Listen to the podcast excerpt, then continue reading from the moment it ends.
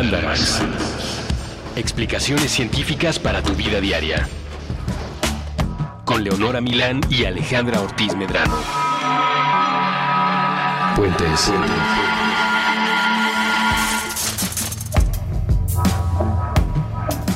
Hola, amiguis. ¿Cómo están? Yo estoy bien. ¿Cómo estás tú? Estoy muy bien con salud, que es lo primero. es lo más importante. sabes, como las tías que de... Pues sí, aquí en tu casa gozamos de salud, que es lo prioritario. Es, déjame decirte algo, Leonora, es una bendición. Híjole, la verdad sí es. No, el bueno, otro día sí, sí estuve es. teniendo, sí, el otro día estuve teniendo como un conato de gripa. ¿sabes? Como que empiezas a sentir que, que todo empieza a estar mal, pero todavía no está mal, pero sí, pero no. Que tienes como moco en las cejas. O sea, como por adentro del cerebro. Ajá. Y que todo te duele porque estás congestionada Sí. hasta la última cavidad nasal. Ajá. Y entonces hoy que estoy más sana, agradezco y me siento realmente bendecida por mi salud. Es lo importante. Es lo importante. Este Mandarax hablaremos de cosas de salud, pero, pero dark. ¿Sabes qué pasa? Este Mandarax en realidad es uno que teníamos pensado hacer desde el origen de Mandarax, el programa. El origen. El origen. Pero habíamos decidido esperar hasta que hubiera un- una razón de peso para, para hacerlo. O algo que, nos lo recordara. Claro. Que llegó hace un par de semanas con, Sí. la, not- con la nota que yo llamo como la que deshizo internet. Ya sabes, como la nota que rompió internet e hizo que todo el mundo se preocupara por fin sobre un tema que llevamos los que estábamos preocupados de este tema, vaticinando desde hacía años que este momento iba a llegar. Sí. Bueno, ya había llegado, solo que no había llegado a Estados Unidos. Que es el Y como momento en el que- estamos en que colonizados de es- nuestros cerebros.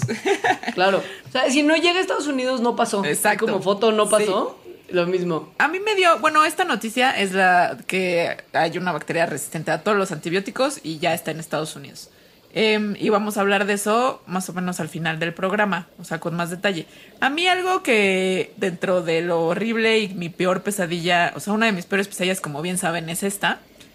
Algo que me alegró es que muchas personas recordaron que justo es una de mis peores pesadillas y me escribieron en Twitter. Lo agradecí mucho, gracias, gracias. Y es que justo estamos haciendo este Mandarax porque muchas personas, entendiendo la paranoia de Alejandra, que además es compartida por mí. Es que no es paranoia, es real. No, bueno, claro, pues Sí. la- el, pero el, el terror pandémico Sí. que, que tú posees. En cuanto vieron la nota publicada en muchos, muchos medios de divulgación, nos escribieron a nosotras dos para pedirnos que nos hiciéramos cargo de o bien tranquilizar sus mentes y sus conciencias o decirles por qué sí es un problema real y no Sí. es nada más una cosa sensacionalista que los medios están difundiendo. Entonces, Entonces- spoiler, no los vamos a tranquilizar. No. Pero no les va, o sea, no vamos a hacer lo peor de lo que ya Ah. los medios sensacionalistas lo hicieron. Y más bien lo van a entender y eso siempre puede que dé cierta satisfacción. Empezamos con el tema que ya habíamos. Sí, sí. Pero yo nada más quiero, este mandarax, Sí. ¿alguna vez en- alguien nos sugirió como un juego de beber alcohol? Con Ajá. los mandarax, de cuando mencionamos cosas que ya hemos dicho, no sé qué. Creo que este es perfecto si usted quiere ponerse borracha o borracho. Va- vamos a repetir ciertas cosas hasta el cansancio y son de las que además hemos hablado hasta el cansancio en otros mandarax. Ajá. Solamente era bien importante tener este episodio que reuniera y redondeara, digamos, mucho de lo que ya Sí. hemos hablado en momentos previos. Claro, no es que sí vayamos. hemos- Sí, no es que estemos reciclando show, sino más bien muchas cosas las hemos mencionado en otros.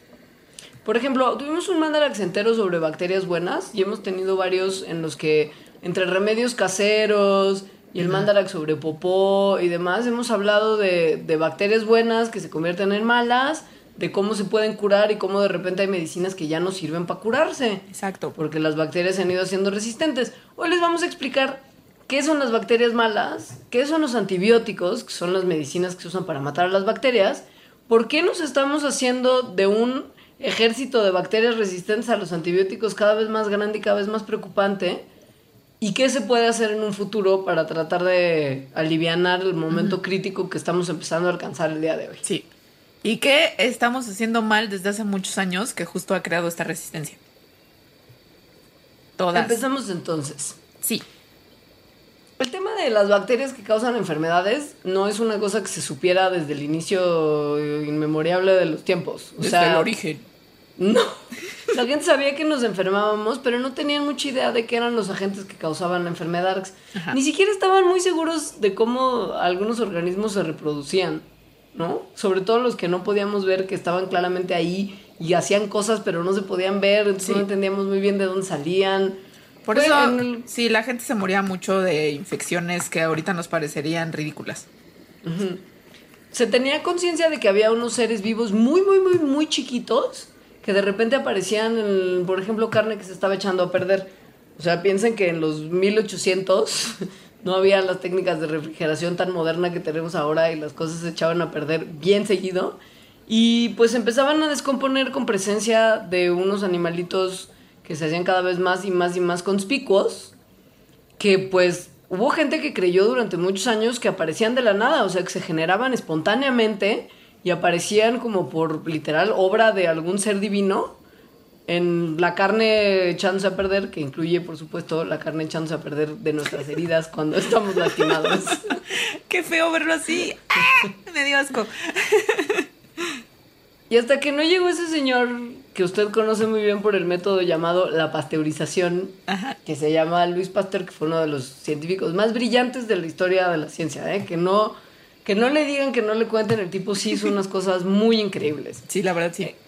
Entre ellas, mostró que si hervías agua o tenías algún tipo de material donde habías matado previamente todos los, los microbios, que en ese momento no sabíamos que se llamaban bacterias, es decir, que estuviera esterilizado, si se mantenía esterilizado y se mantenía sin contacto de otras bacterias, se mantendría libre de bacterias, pues. O sea, no le iban Sí. a aparecer misteriosamente por obra de Dios Ni de unos sí. bichitos si estaba en las condiciones necesarias y suficientes para inhibir el crecimiento de estos bichitos. O Los sea, animalitos los no bichitos- crecían espontáneamente. No, siempre vienen de otro bichito que puede estar en el aire o en lugares. Eh, Entonces, estos podían ser bichitos buenos o bichitos malos. ¿Cómo Pasteur lo saberlo? que, claro, Pasteur lo único que dijo fue, los bichos no aparecen espontáneamente, aparecen cuando una superficie, una sustancia entra en contacto con otra que tiene estos bichitos. Ahora venía esa pregunta, ¿cuáles son buenos, cuáles son malos? O en otras palabras, ¿cuáles nos enferman? Y esta segunda pregunta la contestó otro señor que también era muy brillante, que se llamaba Robert Koch. Eh, y él hizo una, una serie de reglas que para ver si algo, si un agente microscópico, en este caso, era causaba enfermedad. Estas reglas dicen que para que se considere que este bicho causa alguna enfermedad, tiene que ser encontrado con regularidad, o sea, siempre, en el tejido que esté enfermo, por ejemplo, en una herida.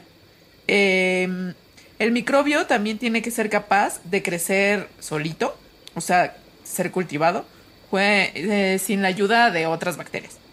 Si se introduce al microbio o el cultivo de microbio en un organismo que puede enfermarse por ese, por ese microbio, entonces el organismo se va a enfermar. Es decir, si infectas algo con, con el microbio que causa la enfermedad, ese, por ese algo se va a enfermar. Y este mismo microbio debe encontrarse de nuevo en los tejidos de este algo al que se le infectó. Estas cuatro reglas se siguen usando hasta el día de hoy. Él las, las estableció a partir de sus trabajos con anthrax, que es una enfermedad que mataba muchos, sobre todo eh, ejemplares Vacas. de ganado, Ajá. Ajá, pero que cuando es contagiado a humanos es fatal. O sea, acuérdense del escándalo del anthrax que venían los sobres de En la sobres. Casa Blanca hace unos años. Y a partir de ahí, a partir de sus trabajos y que empezó a identificar que el anthrax era en efecto causado por una bacteria, los científicos empezaron a ponerle atención a estos seres microscopios y a clasificar un montón de ellos en función de las enfermedades que causan a partir de los postulados de Koch. Entonces, lo que es muy importante tener en mente, porque a partir de ahora todo depende de eso, es que las bacterias, tanto las buenas como las malas, se reproducen súper rápido. Pero súper, súper rápido. O sea, en Súper rápido. un día, 24 horas, se crean muchos millones de copias de una sola bacteria. De hecho, esta es una de las cosas que, que distinguen y que esa distinción también es importante para que usted sepa cómo ha estado haciéndolo todo mal hasta, entonces, hasta ahora. Esta es una de las diferencias principales que tienen las bacterias con los virus. Como ustedes se acordarán, hace un par de mandarax les platicábamos que los virus tienen necesidad de El estar dentro de otros organismos para Sí. poder hackear su maquinaria celular, para poder reproducirse y generar copias de sí mismo. Las bacterias no. Las bacterias les da igual si están adentro de Alejandra ahorita en su intestino reproduciéndose y generando muchas copias de sí misma, o si están en una cajita de Petri en un laboratorio, mientras tengan agüita y comidita y airecito, o los, bueno, el equivalente, ¿no? En nutrientes necesarios para reproducirse, Ajá. las bacterias se van a reproducir, no necesitan nada más que comida. Pues Sí, o sea, hay algunas bacterias que sí, o sea, no es que todas puedan vivir en todos lados, sí necesitan, por ejemplo, algunas estar en el intestino o en ciertos lugares que si están fuera de esos ambientes eh, se mueren. Sin embargo, no necesitan de las células de otros, de otras especies, de otros individuos para vivir. O sea, mientras estén en un medio como nosotros, o sea, que estamos en un medio en el cual vivimos, pues pueden vivir ellas por sí mismas, no como los virus. O sí gelatinita nutritiva de las que ponen en el laboratorio en las cajas de Petri. Ajá. Eso también les deja que se cultiven muy bien. Eso es justo uno de los postulados de Koch, que el, micro, el microbio tendría que poder crecer en cultivo por sí solo, ¿no? Sin necesidad justo estar adentro metido en una célula. Ajá. Por lo mismo, las infecciones que causan las bacterias y las infecciones que causan los virus son diferentes también. Son distintos seres microscópicos. Caen dentro de la gran categoría vaga y difusa que es la de el microbio, el germen. pero son cosas muy diferentes. El O sea, microbio. Ajá, hay bacterias buenas que viven dentro de nuestros cuerpos, ya lo sabemos. Y pues en el momento en el que ese organismo bacteriano está dentro de nuestro cuerpo y pon tú las condiciones de nuestro interior favorecen su crecimiento maligno, también las bacterias buenas se pueden convertir en malas. El virus es malo per se. El virus siempre es malo. Todo virus Siempre es malo. es malo. Sí. El pero- virus quiere matarte, las bacterias a veces no quieren matarte, pero a veces no hay otras bacterias que las mantengan, que mantengan los números de una población bajo control y pues todo por servir se acaba, ¿no? O sea, en grandes cantidades algunas bacterias que son benéficas se pueden convertir en malas y generarte una enfermedad cuando antes no hacían nada. Sí, que eso es algo de lo que hablamos ya en el Mandarax de bacterias buenas, de cómo de repente te puede dar una diarrea explosiva sin control y para siempre si, si tu microbiota intestinal se desequilibra. Es muy fácil identificar una infección bacteriana. Hay pruebas muy sencillas que su doctor puede hacer en su consultorio y tardan bien poquito porque justo las bacterias crecen muy rápido.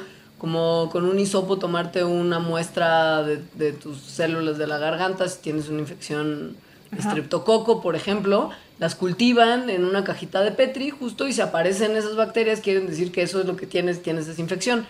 Lo mismo pasa con el increíble y desagradable y cuestionable en las decisiones que toman la gente de sus vidas y sus futuros coprocultivo, que es cuando usted va al baño en un botecito y lleva su muestra de, de ir al baño del 2 al laboratorio y alguien, porque son personas las que lo hacen, que usted lo sepa es muy importante, va a tomar una muestra de su popó, la va a esparcir en una caja de Petri y va a ver qué bacterias crecen ahí. O sea, alguien tomó esa decisión profesional y estudió muchos años para llegar a eso.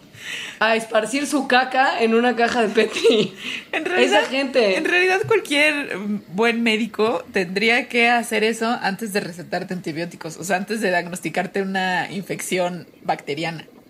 Por supuesto, habría que hacer las pruebas necesarias para saber qué tipo de bacteria te infectó. O si es una las bacteria. medicinas- claro, las Ajá. medicinas con las que vas a tratar la enfermedad no son universales que yo estornudo, entonces me puedo tomar una pastilla contra el estornudo. Hay que saber qué nos está enfermando para saber qué mecanismo de ataque vamos a usar contra el agente infeccioso malévolo que nos está enfermando. Y aquí es donde entran los antibióticos.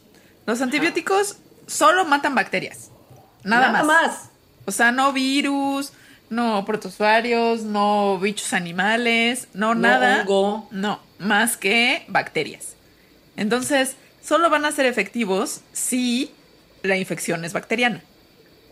Y solamente van a ser efectivos si la bacteria que lo está infectando es susceptible del antibiótico que le están recetando. Es decir, antibiótico no mata todas las bacterias del mundo. No. Hay muchos tipos de antibióticos porque hay muchos tipos de bacterias que son Sí. diferentes entre sí y que entonces resisten o son susceptibles en mayor o menor medida a la medicina que se te está dando. Entonces el doctor tiene que hacer un análisis para saber qué bacteria te está infectando, te va a dar un antibiótico que mata a ese tipo de bacterias y si tú cumples tu curso de antibióticos en tiempo y forma, puedes deshacerte de la infección sin causar mayor problema a la humanidad.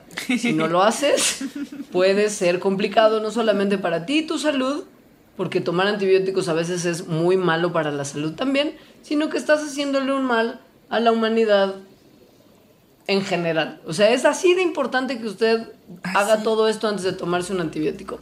Si usted se toma un antibiótico para algo que está causando un virus, no solamente no le va a servir para nada porque el virus no responde al antibiótico, sino que muy probablemente deshaga su flora intestinal, Va a estar matando No. bacterias buenas. Ajá. ajá, y por lo mismo sea susceptible aún más A, a, la enfermedad infección. que le está, ajá, o a la Sí. enfermedad que le está provocando el virus per se, porque se vuelve eh, mucho más sensible a cualquier tipo de infecciones y enfermedades y afecciones que su microbiota sana normalmente está controlando. Que creo que es algo que de todas hemos vivido.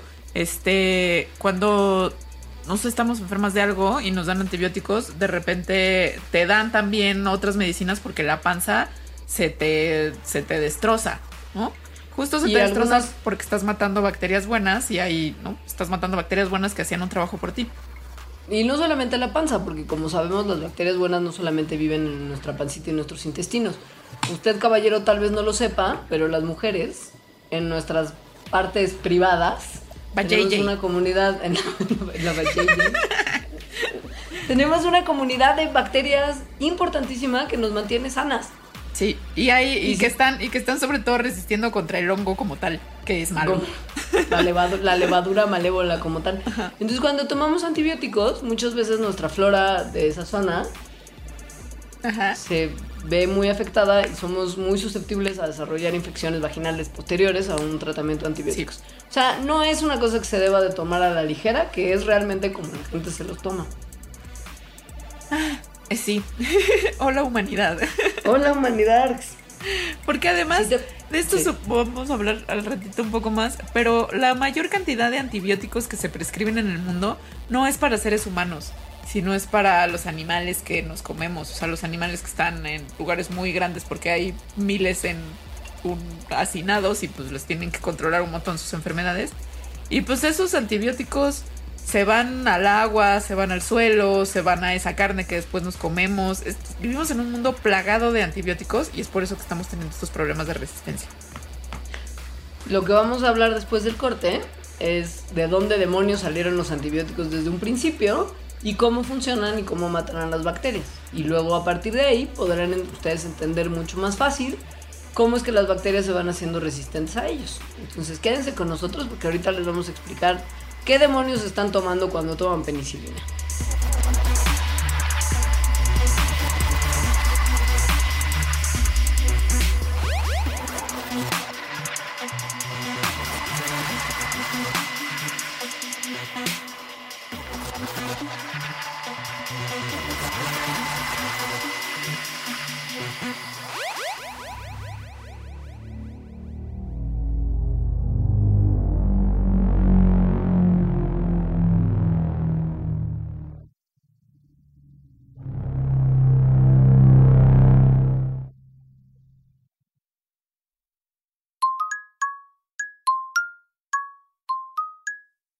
Nos imaginamos que el espacio-tiempo inmaterial donde se encuentran las piezas auditivas de puentes es un pizarrón con mensajes a la vista de todos y aquí tendríamos una idea diseñada para colgar de él. Una sola frase, escrita con crayones, sobre una hoja arrancada del cuaderno. Está pegada a la superficie con tachuelas de colores. El texto se encuentra cargado hacia el lado izquierdo. En el resto del papel queda espacio suficiente para dibujar animales, flores, planetas, libros, proyectores de cine, personajes de videojuegos, hojas de cannabis, lagos o instrumentos musicales. La hoja dice, Oigan, ¿y si hacemos de este mundo un lugar más buena onda? Nos alejamos un poco del pizarrón para asegurarnos de que el mensaje quedara centrado en relación con los bordes y bien sujeto con las tachuelas. Al principio pensamos que era suficiente. Una idea clara con un llamado a la acción, donde al mismo tiempo se incluye un esbozo de la personalidad del emisor. Pero un segundo después, nos llegaron a la cabeza las dudas, las implicaciones. Algunos considerarían el mensaje demasiado cursi. Con el teclado vuelto ráfaga, un usuario comentaría que el enunciado en particular y la pieza en lo general no funciona como arte. Otros nos dirían que en el contexto de injusticia, desigualdad, discriminación y muerte que vivimos, un pensamiento así, transmitido por un medio discreto, termina diluido sin servir para mucho. Desde la desconfianza, algunos más pensarían, en estos tiempos nadie dice algo así sin buscar un beneficio económico. O tal vez, estos quieren invitarme a una secta. Los de las sectas siempre usan ese tipo de mensajes. Un montón de gente, por ridículo que parezca, no querría que el mundo fuera un lugar más buena onda para todos porque se terminarían sus privilegios. Nos quedamos mirando al pizarrón. Tomamos un poco de distancia para mirar los obstáculos. Y justamente todas esas dificultades hacían que valiera la pena preguntarlo en voz alta tantas veces como fuera necesario desde esta minúscula partícula de la gran conversación humana. Así que dejamos esa hoja sobre el pizarrón con sus tachuelas de colores y sus trazos hechos con crayola. Cualquiera que pase por aquí puede leerlo. Oigan, ¿y si hacemos de este mundo un lugar más buena onda? Puentes. Una partícula.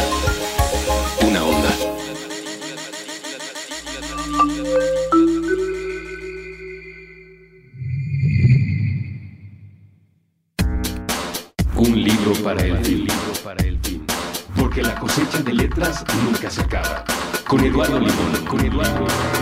Nuevo episodio todos los martes a las 10 a.m. Fuentes.m.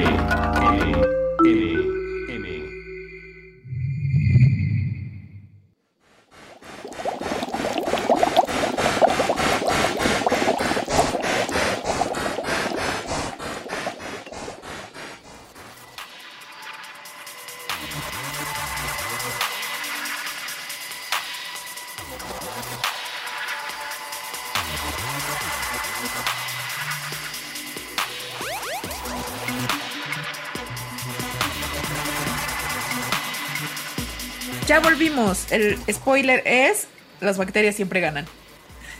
Sí. Las bacterias siempre ganan y son tan inteligentes y tan tremendas y tan siempre ganan que nuestras medicinas contra las bacterias fueron generalmente producidas previamente por otras bacterias. Sí. o por algunos hongos, como la penicilina. Los antibióticos son estas sustancias, son estos químicos que inhiben el crecimiento de las bacterias y por lo tanto se usan para tratar infecciones de bacterias y son producidos en la naturaleza por otras bacterias y por algunos hongos. Después ya que los seres humanos vamos y vemos, oh Dios mío, esta bacteria ha encontrado la cura a todos nuestros males, se pueden producir en un laboratorio. Lo que es muy bonito es que los antibióticos son algo que se produce en la naturaleza como defensa para no solamente bacterias malas, sino como para, o sea, no solamente más bien como defensa para otras bacterias nocivas, sino para darle una ventaja competitiva a los organismos que producen los antibióticos en el momento de estar peleándose por recursos, ¿no? O sea, si una Sí. bacteria vive en un ecosistema donde tiene que pelear por agua y por comida, si produce antibióticos de manera natural, mata a las bacterias A que compiten por esos mismos recursos y entonces increíblemente todo chido florece en sus poblaciones. Sí. Y cuando nos dimos cuenta de que otros seres vivos estaban produciendo medicamentos contra cosas que a nosotros nos hacían mal, empezó una industria multimillonaria que ya arruinamos. Ya arruinamos, hasta incluso arruinamos que sea multimillonaria. Eh, Sí. Hay una- un documental en la bitácora que habla, que habla de esto. Es muy terrorífico que, que la industria de las medicinas ya no esté invirtiendo en antibióticos porque pues ninguno sirve. Esto, esto No, es un- de verdad, es yo tengo, yo tengo muy estructurado cómo será este fin del mundo, muy, o sea, no, no nada más desde la parte biológica, sino desde la parte Big Pharma. O sea, es algo en lo que pienso mucho, digamos. Para que usted sepa cómo funcionan los antibióticos, lo que hacen estas sustancias es bloquear procesos vitales de las bacterias, que eventualmente mata a la bacteria, o impidiendo que se reproduzcan. O sea, lo que hacen es de alguna manera evitar que las bacterias funcionen normalmente y esto eventualmente o les costará la vida a la bacteria individual que estuvo en contacto con el antibiótico o le evitará dejar descendencia. Esas son las únicas dos formas en las que realmente funciona el antibiótico. Hay muchos tipos de antibiótico, hay muchos tipos de bacteria. Entonces, no todos los antibióticos sirven para todas las bacterias. Los antibióticos famosos, estos que se llaman de amplio espectro, sí sirven para un amplio espectro de bacterias, que son la amoxicilina y la gentamicina, por ejemplo. Pero hay otros que son de. ¿Cómo, cómo se les llama? De espectro. De espectro. Espe- eh, ¿Angosto? No, no puede ser. de menor Este, espectro. Como la penicilina, que solo mata a unas muy específicas. Em, en teoría, los médicos deberían elegir el antibiótico de acuerdo a la bacteria que está causando la infección. Por lo tanto, tendrían que hacer una prueba para determinar cuál es la bacteria que te está causando la infección. Que además habíamos hablado que eran pruebas muy sencillas. Sí, involucran a veces caca, pero es sencillo. Creo que, la- creo que el término correcto es espectro reducido, pero no me da mucho caso. Hace mucho no lo veo en español. Sí, no. Eh, pero bueno, una vez que el doctor detectó el tipo de antibiótico, pues este antibiótico cuando usted se lo tome va a hacer ciertas cosas con las bacterias, dependiendo justo de la relación antibiótico-bacteria, que las va a eliminar o va a ayudar a que su sistema inmune las elimine. Por ejemplo, hay unos tipos de antibióticos que se llaman las sulfas. Yo soy alérgica. los- Es que además es eso, mucha gente es alérgica a ciertos tipos de antibióticos. Sí, la alergia a la a penicilina sulfas. es también Ajá. muy común, al metronidazol que es más antiparasitario, pero también es una sustancia que se receta mucho. Entonces, bueno, los antibióticos de sulfa son de los más viejos que tenemos y lo que hacen es que atacan las vías metabólicas de las células, bloqueando mediante unirse a ella una enzima que es la responsable de, las, de la creación de ácido fólico dentro de la célula bacteriana. O sea, el antibiótico llega, se pega la enzima, la enzima entonces no puede producir ácido fólico y si la bacteria no puede metabolizar el folato, no puede crecer ni multiplicarse. Entonces, esto hace que pues, nuestro sistema inmune pueda eliminar las que quedan ahí, ¿no? De una manera muy sencilla, porque no se están dividiendo y multiplicando y creando colonias enormes que eventualmente van a ser más de lo que nuestro sistema inmune puede controlar. Em, los antibióticos betalactamos como la penicilina lo que hacen es destruir, o bueno, sí, destruir las paredes celulares de la bacteria. Las células humanas no tienen pared celular, que esta también es una de las razones por las que un antibiótico no mata células humanas, sino nada más a las bacterias. Em, lo que hacen los betalactamos como la penicilina es que impide que las moléculas que construyen la pared celular de las bacterias se junten. Entonces, si no tienen el soporte de esta pared celular que literalmente rodea a las, a las bacterias, a las células de bacteria, pues entonces explotan, ¿no? O sea, no, no tienen cohesión entre ellas. Se les sale el rellenito, digamos. Ajá, Piensen sí. ustedes una vez más en la dona de Krispy Kreme que usted muerde y se le sale el relleno por el otro lado. Así, pero con sus organelos. O más, bien, o más bien ¿qué? es como si te comieras toda la Krispy Kreme, como cuando te comes lo de arriba de la concha, pero de toda la Krispy Kreme, y solo, y solo queda el rellenito. Ay, Qué padre. Me encanta comparar bacterias con donas. Porque entonces siempre pienso en donas y ahora me muero de hambre. Se me antojó muchísimo una dona y una concha, pero ok. Ok. Eh, los macrólidos afectan a los ribosomas, que son donde se crean las proteínas dentro de una célula. O sea, ahí se, se sintetizan las proteínas que se usan para todas las funciones celulares de todas las células. Entonces, si los antibióticos atacan los ribosomas y los hacen que no funcionen bien, pues las bacterias, sus células no pueden, o sea, las células bacterianas no pueden producir proteínas y por lo tanto no pueden realizar sus funciones vitales. Uno de los antibióticos de este tipo es la eritromicina, por ejemplo, que es muy, muy común y muy usada. Sí.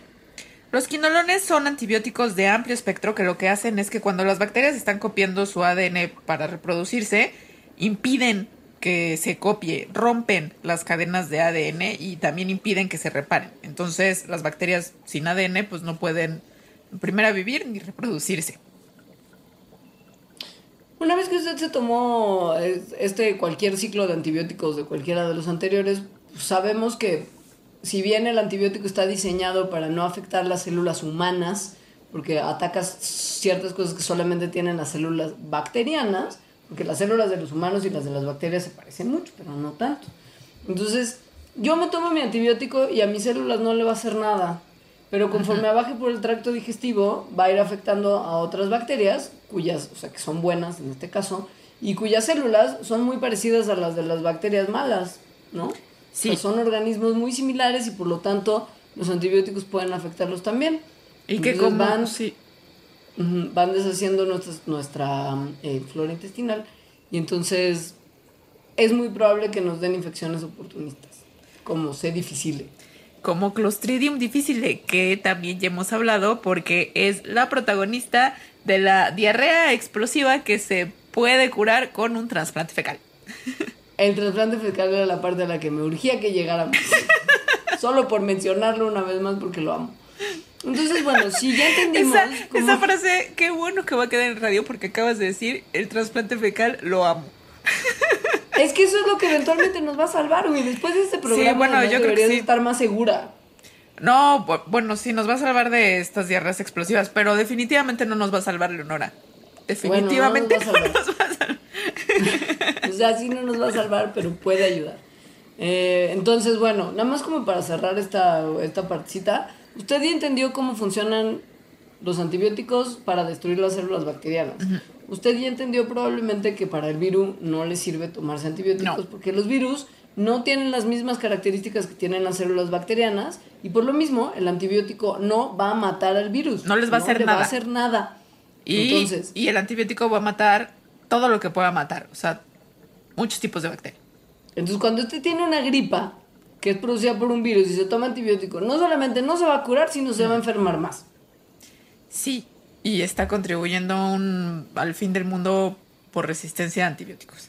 ¿Qué ¿Cómo es? llega, ajá, cómo llega la resistencia al antibiótico? Lo más importante que usted tiene que saber, y es una cosa que no se entiende, es que usted no es el resistente a los antibióticos. No. Las bacterias son las resistentes a los Sí. antibióticos. Las personas más- no son resistentes a antibióticos, solo son las Esto- bacterias. Esto más adelante va a cobrar importancia al momento en el que usted, al- cuando entienda la mala percepción que tenemos las personas de lo que hacen los antibióticos, nos hace tomarlos de mala manera y solamente fomentamos más la resistencia. Pero eso ya lo va a ir entendiendo conforme avancen los minutos. Ay, es muy de, es muy de pesadilla, la verdad. Es muy fácil que los antibióticos dejen de funcionar, la verdad. Es, es cuestión de años, pocos años, muy poquitos, ahorita les contamos. Pero bueno, em, el uso indiscriminado de antibióticos, o sea, que se usen mucho, es lo que está contribuyendo a que a, a la resistencia de las bacterias a los antibióticos.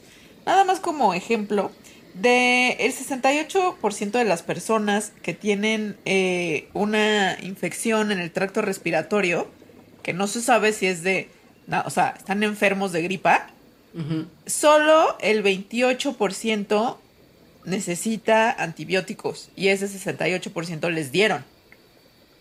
O sea, Mira, pongámoslo en Está muy números. mal. 100 personas, 100 personas tienen estornudo y mocos. sí, van al doctor. Es el- las 100 personas van al doctor, los médicos habrá un 32% que se tomó la molestia de hacer pruebas y no dio medicinas a lo güey, Ajá. y entonces no le receta en caso de que no sea una infección bacteriana antibióticos al paciente. El 68% de los médicos Sí, les restantes antibióticos. sí les da antibióticos. Que son todos De los médicos a los que yo he ido, al parecer. Ajá. O sea, de esas 68 personas que recibieron una receta médica de antibióticos, solamente 20 necesitaban realmente antibióticos para curarse, porque solamente 20 de esos 68 tenían una infección de bacterias. Entonces, pum, para que lo para que ubiquen neta cuánto nos empastillamos más de lo que debemos y cuánto nos ayudan de repente los médicos a, a- a hacerlo, ya sabes, no nada más que yo vaya y compre un antibiótico en la farmacia similar y me lo dé porque yo creo que estoy enfermo y lo necesito, ¿no? Que- el médico sí. tiene de repente mucho que ver en la sobre en el sobreconsumo del antibiótico. Bueno, tiene todo que ver, ¿no? Porque además ya no puede, o sea, ya no puedes ir a comprar así nomás un antibiótico, te lo tienen que recetar. En México, por lo menos, en otros lugares no es así, que también es un problema. Y bueno, en México yo me acuerdo cuando no era así. o sea, sucedió en nuestra vida. La gente come antibióticos como uno come pastillas Vic cuando Sí. tiene gripa. Sí. ¿Te parece si explicamos Entonces- cómo es que pasa esto de la resistencia? Antes de seguir hablando de ella. Sí, por supuesto. Ok. Ok. Hay, Sí. hay una población feliz de bacterias en nuestro interior. Hay algunas que son buenas, buenas. Hay otras que no son tan buenas, es decir, podrían causar alguna infección. Pero las, infecciones de bacterias solo ocurren cuando ya hay muchas bacterias. O sea, una bacteria no, no te va a hacer nada. Tiene que haber varios millones en el cuerpo. Entonces, si hay un balance entre las buenas y las malas, pues no vas a estar enferma de nada. El problema es cuando ya este, o sea, cuando las malas comienzan a ser muchas. Entonces tienes una infección. Se te dan antibióticos. Entonces, cuando te dan antibióticos, matas tanto a malas como a buenas, pero no las matas ni a todas las malas ni a todas las buenas. El problema es que no matas a todas las malas. Y hay algunas de esas malas que, que por mutaciones al azar van a ser resistentes al antibiótico. Si no terminas de tomarte todos, o sea, todo tu tratamiento de antibióticos, entonces dejas una población de las bacterias malas, que además son resistentes a ese antibiótico en tu cuerpo y que por lo tanto van a vivir ahí para siempre y que la próxima vez que te den ese antibiótico ya no va a servir. Ahora, si estás enferma de gripa pero por un virus y te dan igual antibióticos, entonces está pasando lo mismo. O sea, estás metiendo esa presión evolutiva que está matando algunas bacterias y que solo está dejando las resistentes vivas. Entonces va a llegar un momento en que las resistentes van a ser más y que ese antibiótico no te va a servir. Entonces te van a dar otro probablemente y lo mismo puede pasar. Y que de hecho es lo que ha pasado en todo el mundo.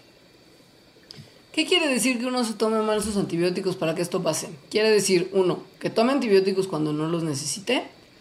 O dos, que deje de tomar los antibióticos antes del tiempo que le dijo el doctor que se los tenía que tomar. Si a mí me dicen, Leonora, tienes que tomarte 10 días penicilina tres veces al día, y yo digo, cero. Tengo una fiesta el sábado, que es el quinto Sí. día de mi Tratamiento. De mi, de mi fecha de tomar los antibióticos. Y entonces, como no puedo beber cuando tomo antibióticos, me vale y voy a suspender el tratamiento a los cinco días porque ya me siento bien y porque me quiero ir a poner bien peda. Entonces dejo de tomar mis antibióticos y favorezco lo que Alejandra describió. Eso es tomar mal los antibióticos. Sí. Es o tomarlos menos tiempo del que se nos recetaron o tomarlos para algo que no debíamos. Sí, aunque, eh, aunque todo mundo desde el inicio de los tiempos hubiera tomado bien antibióticos, la resistencia de las bacterias a estos es, eh, es inevitable. O sea, aunque todo el mundo lo hubiera hecho siempre bien, eh, va a pasar, porque siempre va a haber unas que van a sobrevivir, siempre va a haber unas que van a generar esa resistencia y, y por el proceso evolutivo, pues justo no se van a morir y van a ser más después. el problema es que al, al tomarlos mal, estamos acelerando Claro. este proceso y haciéndoselos Sí. más fácil. De hecho, esto es algo que Alexander Fleming, en su discurso cuando ganó el premio Nobel por haber descubierto la penicilina, cuando todavía no había resistencia a ningún antibiótico, lo dijo. O sea, dijo, es, o sea, que se usen antibióticos va en algún momento a crear resistencia, o sea, va a fomentar que ocurra resistencia en las bacterias. Lo que pasa es que yo creo que nadie nunca pensó que fuera a ocurrir tan rápido.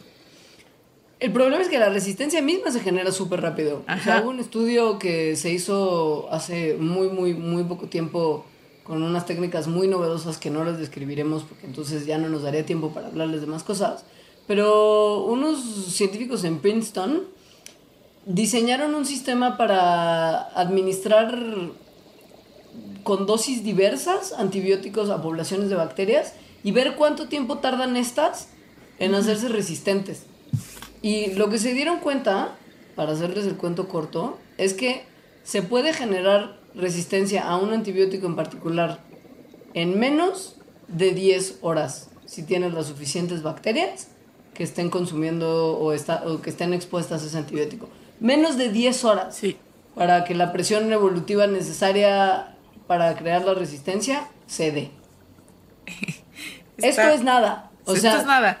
Y bueno, y lo que se ha visto, ¿no? O sea, ya los datos en, es que cuando se introduce un antibiótico, son, es en- entre 2 y 10 años que se encuentra una cepa que ya es resistente a ese antibiótico, que la verdad es que también es nada. Esto es muy grave porque, por ejemplo, en Estados Unidos, cada año eh, Más de 200 personas tienen infecciones con bacterias resistentes a antibióticos y más de 23.000 mueren a causa de estas infecciones. Esto es más de las personas que mueren en Estados Unidos de SIDA, por ejemplo. Eh, es súper grave. O sea, sí es una epidemia tal cual. y, Y es una... y- sí. Que otra cosa que es muy grave es que las bacterias no son como nosotros que tenemos hijito, ¿no? Que vamos y tenemos sexo con otra persona y tenemos un hijito. Sino que se reproducen por mitosis, o sea, se dividen entre ellas solas, pero además se pueden pasar genes sin que tenga que haber una reproducción. O sea, como si yo tocara a Leonora y le paso genes a través de estarla tocando.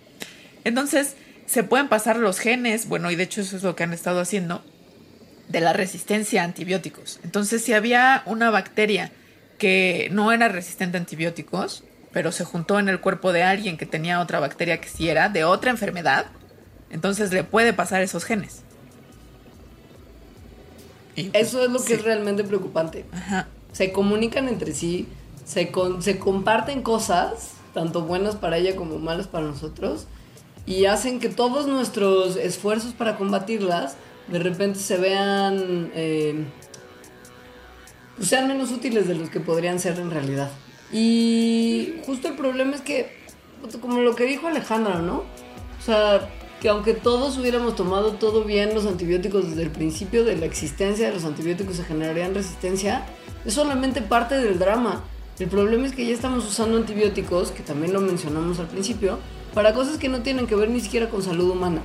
Sí. Y nosotros estamos siendo expuestos a las consecuencias del uso de este tipo de antibióticos. Y Es- es en la producción de la calle. Sí. Es súper paradójico que la mejor arma que tenemos para combatir a las infecciones bacterianas sea lo mismo que está haciendo que lleguemos a un punto en el que no tengamos ningún arma para combatirlas. O sea, sí es como de un cuento de terror. Lo que nos hace inevitablemente llegar a la nota que destruyó el Internet. Sí. La nota que hizo que tanta gente que no había escuchado nunca del fenómeno de resistencia a antibióticos empezar a estar verdaderamente consternada por lo que puede ocurrir.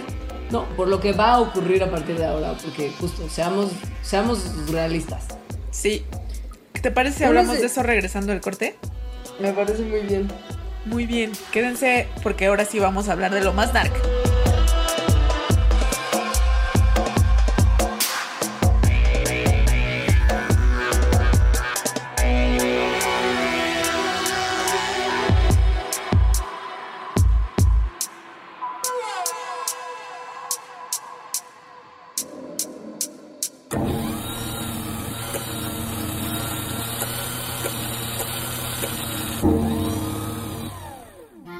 Museo del Objeto del Objeto presenta la exposición Erotismos, la vida íntima de los objetos. ¿Qué pueden decir las cosas sobre nosotros? Erotismos, sobre nuestros deseos, sobre las historias que nos aceleran la sangre. Erotismos, un recorrido por objetos que llegaron hasta nuestra realidad, directo de la fantasía de alguien más. Colima 145, Colonia Roma Norte, Ciudad de México. Acompaña tu visita escuchando las intervenciones de Puentes en Spotify. Busca la playlist de Erotismos Modo.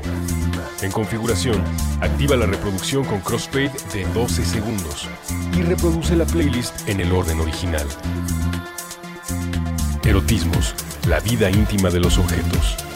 Martes a domingo de 10 a.m. a 6 p.m. Del 20 de abril al 28 de agosto 2016. Spotify y Puentes invitan.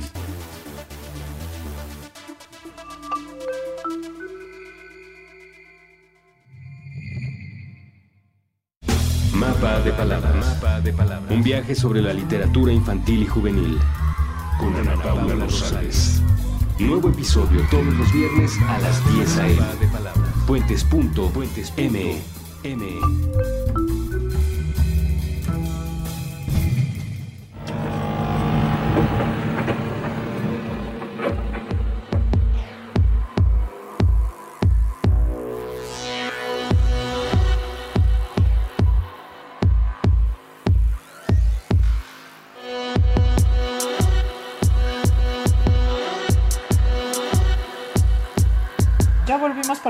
contarles una de mis peores pesadillas, ya bien lo saben.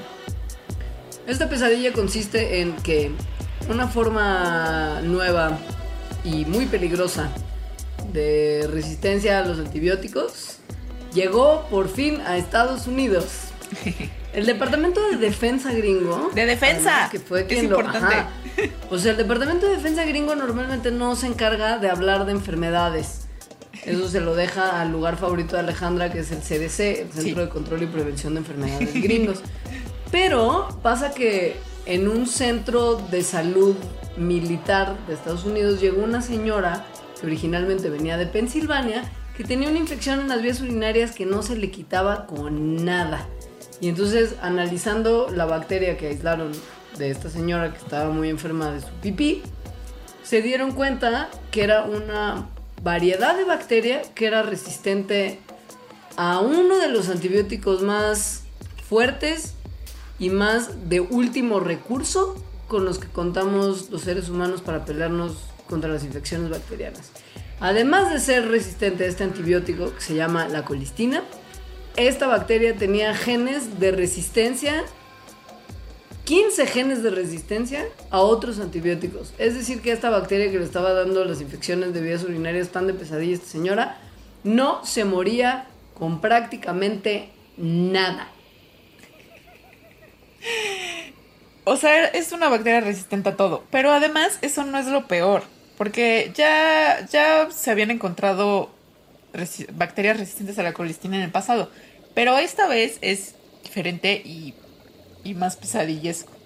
Porque la resistencia a colistina antes se había encontrado en una región del ADN de las bacterias que no se comparte con facilidad. De hecho, que no se comparte. No esto que decíamos como si nos agarráramos de las manos que así hacen las bacterias.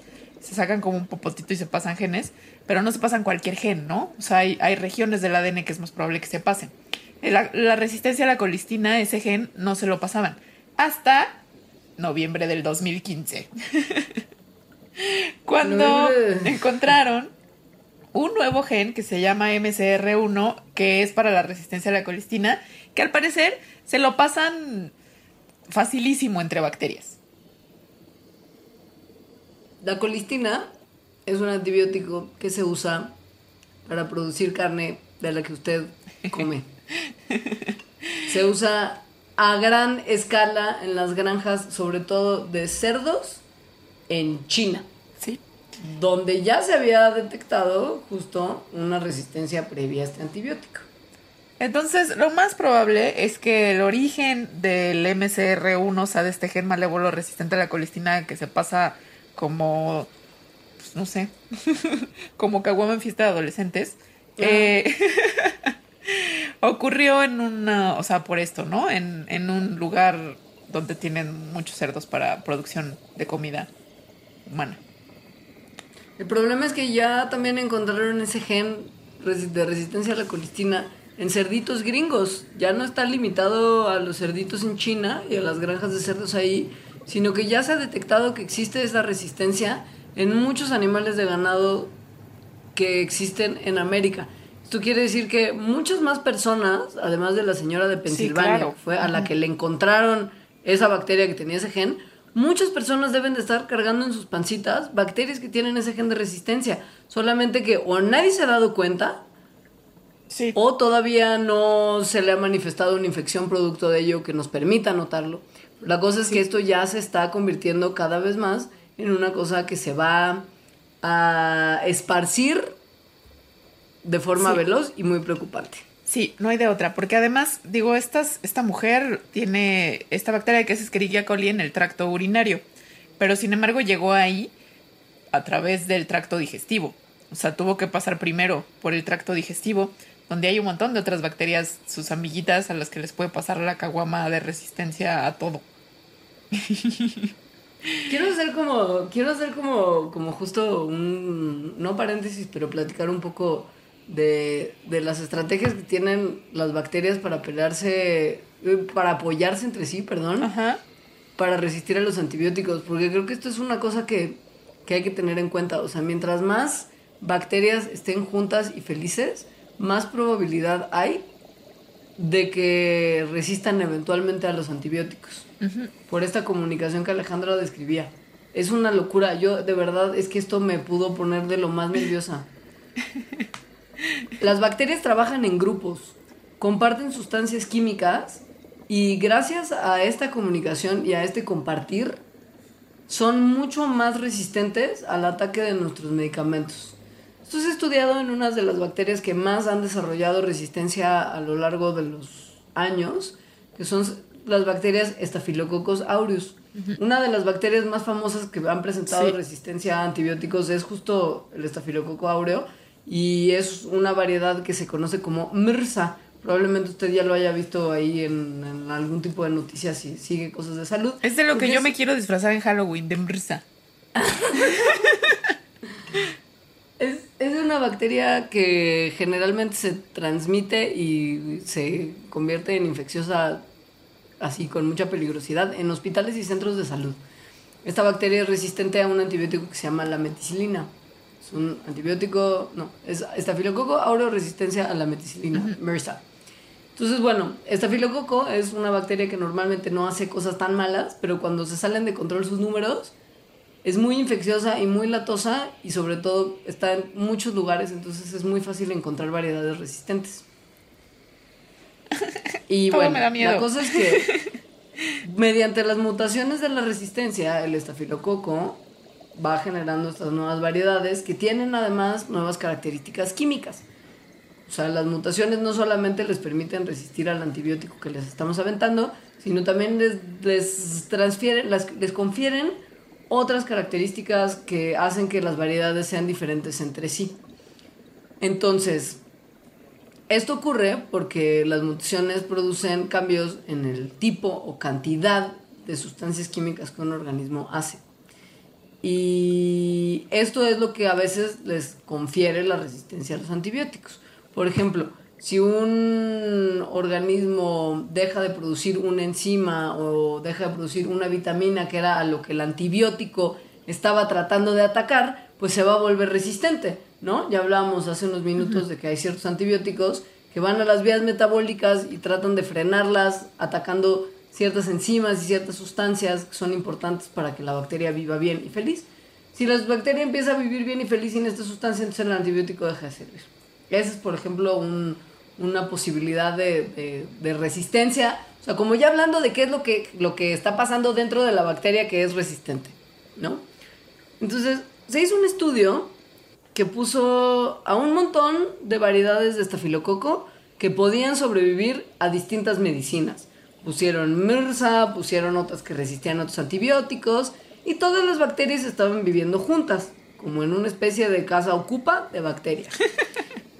Y cada una de estas variedades eventualmente le empezó a compartir a las otras las sustancias químicas que producían que las otras no producían.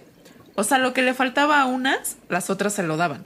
Y es en este en esta vida de comuna tan feliz de las bacterias que a nosotros nos puede ir muy mal.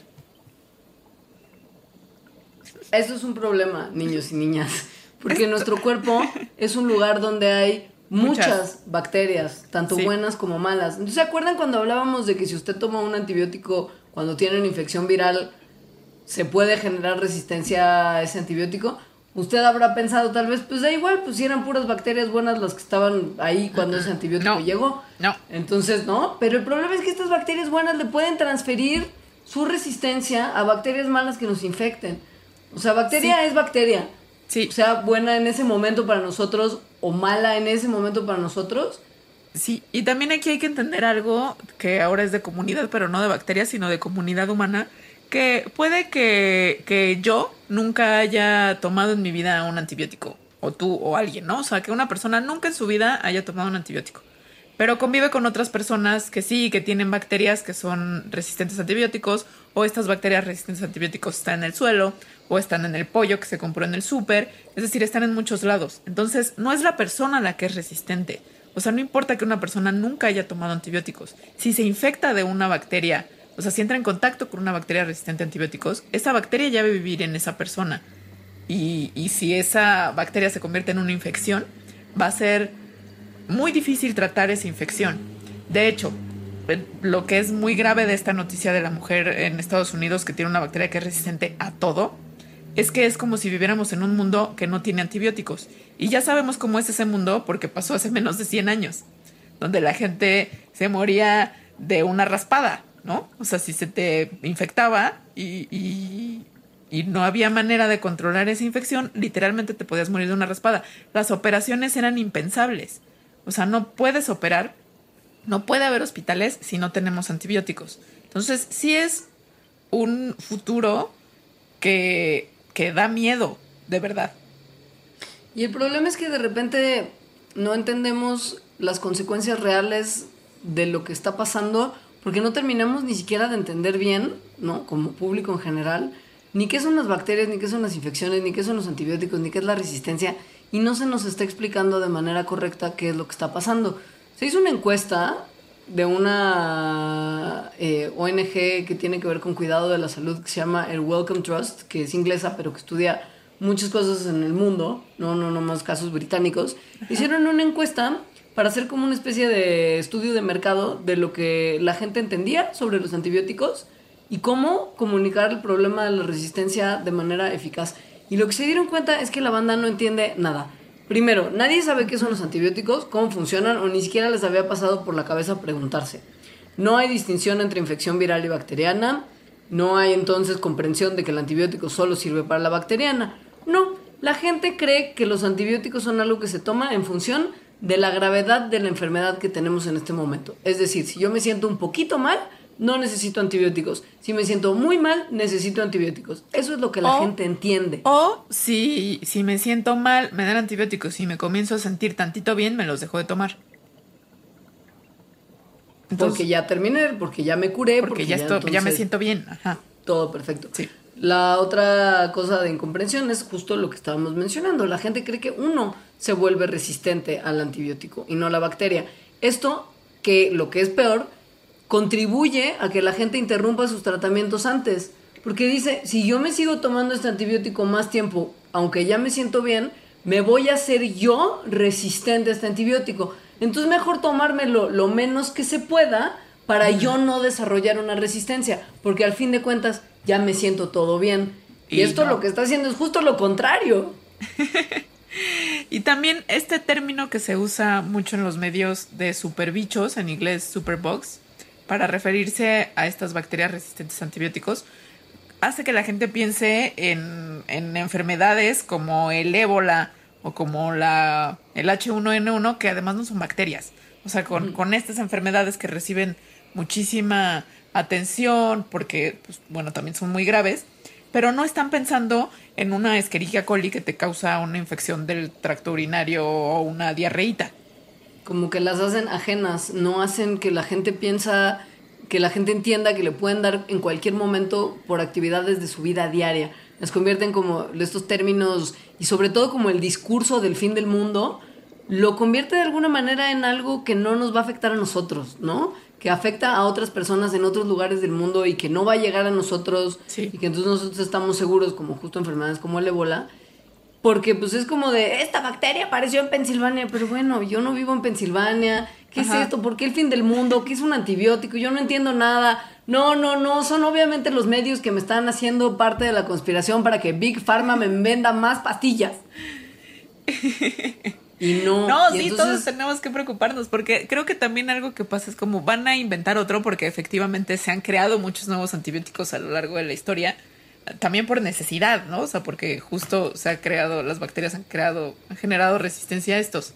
Pero lo que pueden ver en este documental que les recomiendo mucho es que las farmacéuticas realmente no están invirtiendo ya a estas alturas actualmente mucho dinero en investigar sobre nuevos antibióticos porque no les conviene económicamente, ya que son una medicina que en cinco años va a ser obsoleta.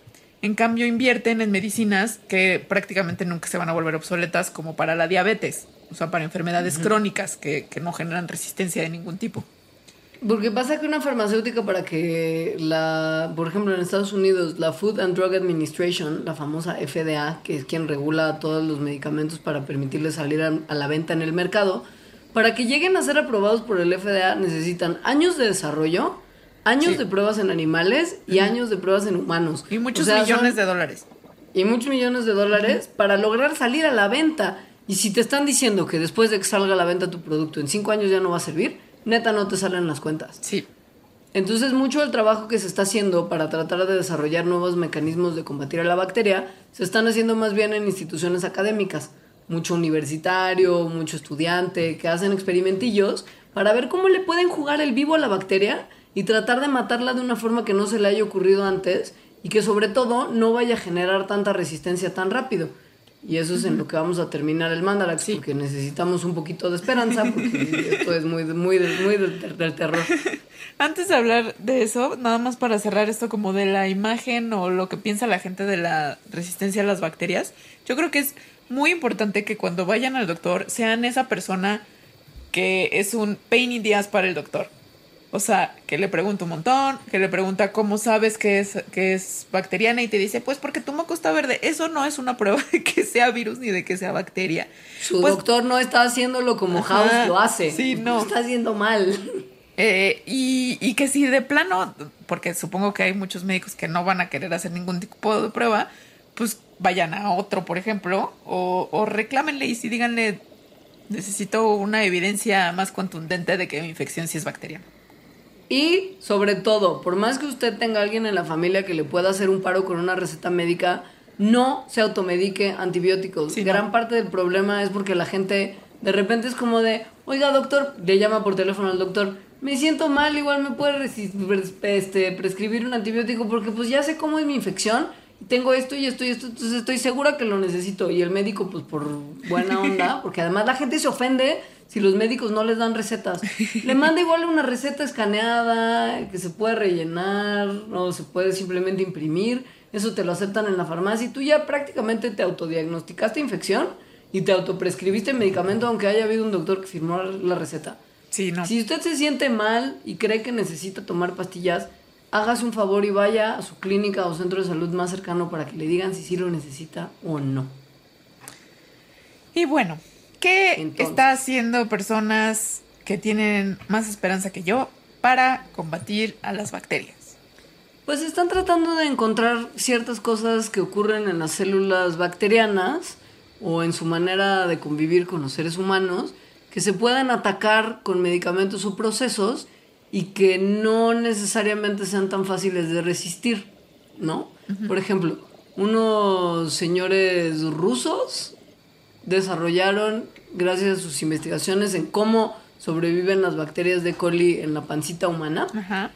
desarrollaron un mecanismo para interrumpir el proceso de respiración celular de las bacterias. Como ustedes sabrán, el proceso de respiración celular, porque si los hemos platicado, es cómo convertimos la comida en energía que las células pueden usar. Es un proceso que tiene muchísimos pasos y es muy largo y muy aburrido porque hay muchas cosas que se generan a partir de ciertas cosas que tienen unos nombres larguísimos.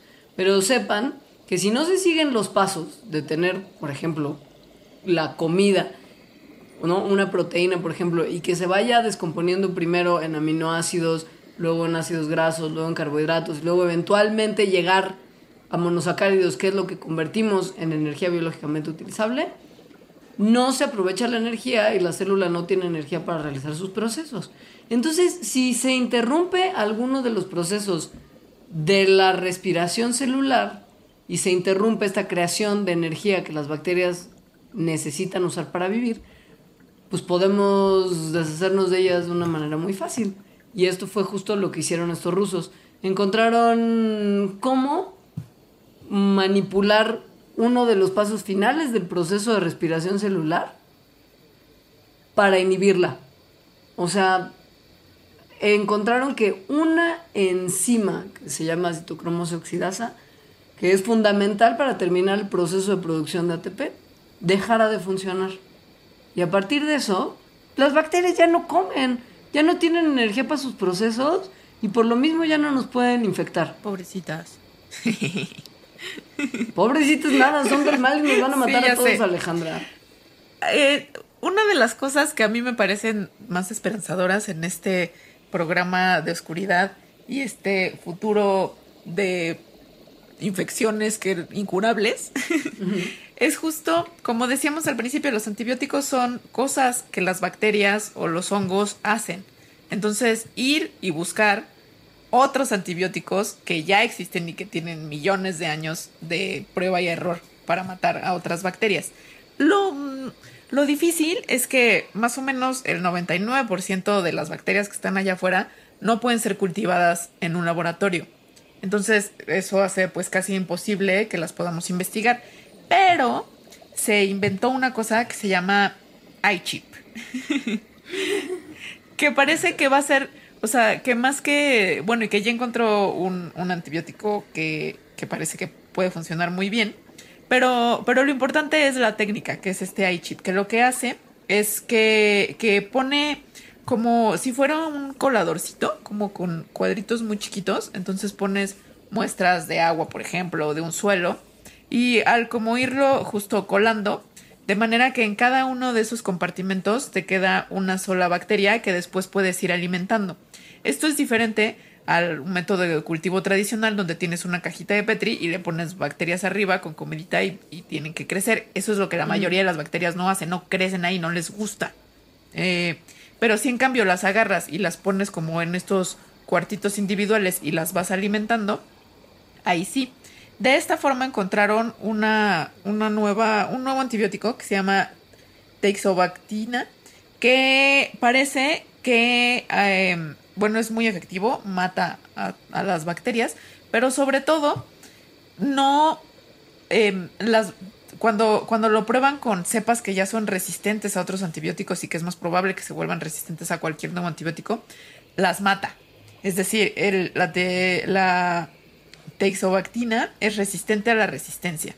En algún momento, por el mismo proceso evolutivo y por usar mucho cualquier tipo de antibiótico, se va a generar una resistencia. Sin embargo, creen que este antibiótico daría eh, más de 10 años al menos para generar resistencia y eso es tiempo, el cual es algo que nos hace falta en esta lucha contra la resistencia de las uh -huh. bacterias.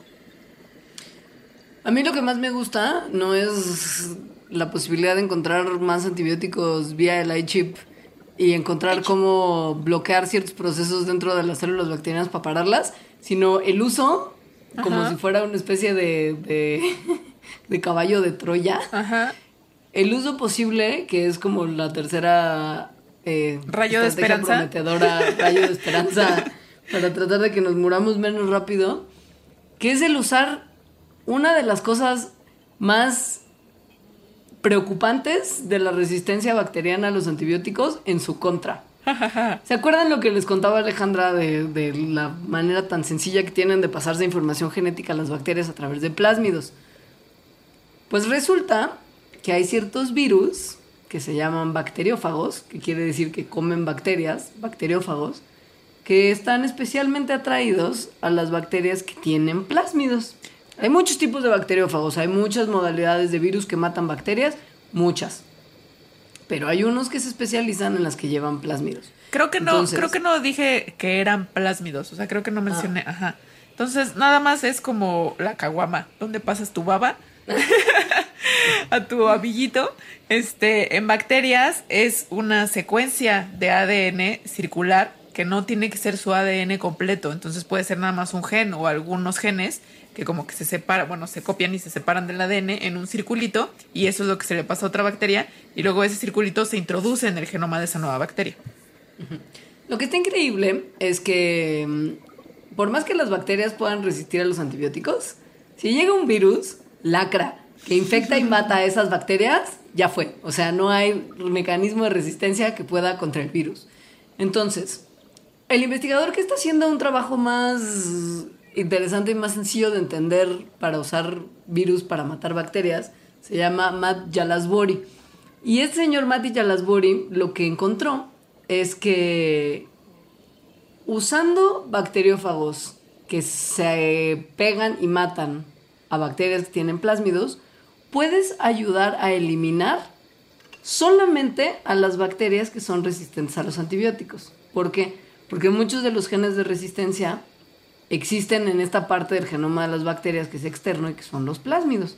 Entonces, si metes a un virus que detecta específicamente a las bacterias que tienen estos plásmidos que les confieren la resistencia a los antibióticos y las matan, entonces puedes usar un antibiótico para matar a todas las demás que no eran resistentes, porque ya no va a haber una población que resista ese antibiótico porque el virus ya la premató. ¿Ya sabes cómo? O sea, es como un complemento para que los antibióticos que tenemos todavía sirvan más.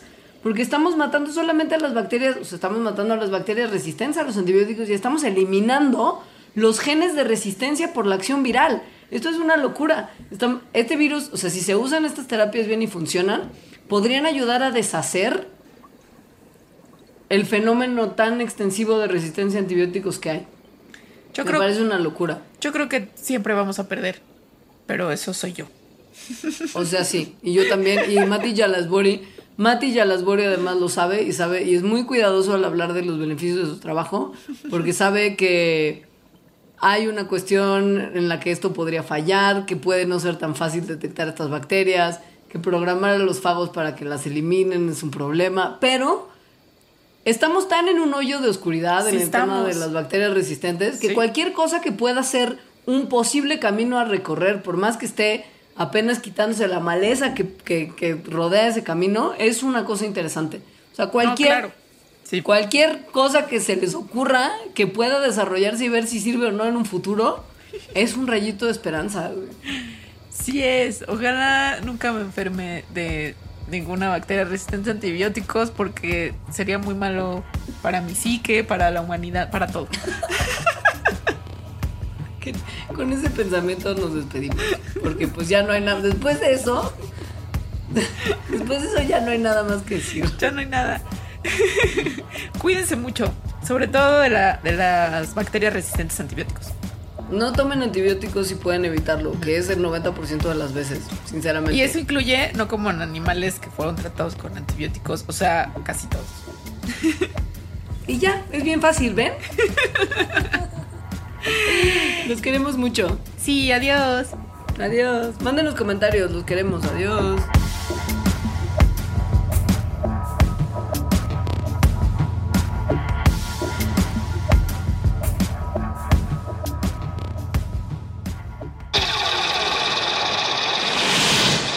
Mandarax. Explicaciones científicas para tu vida diaria.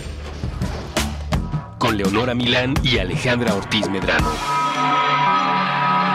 Puentes.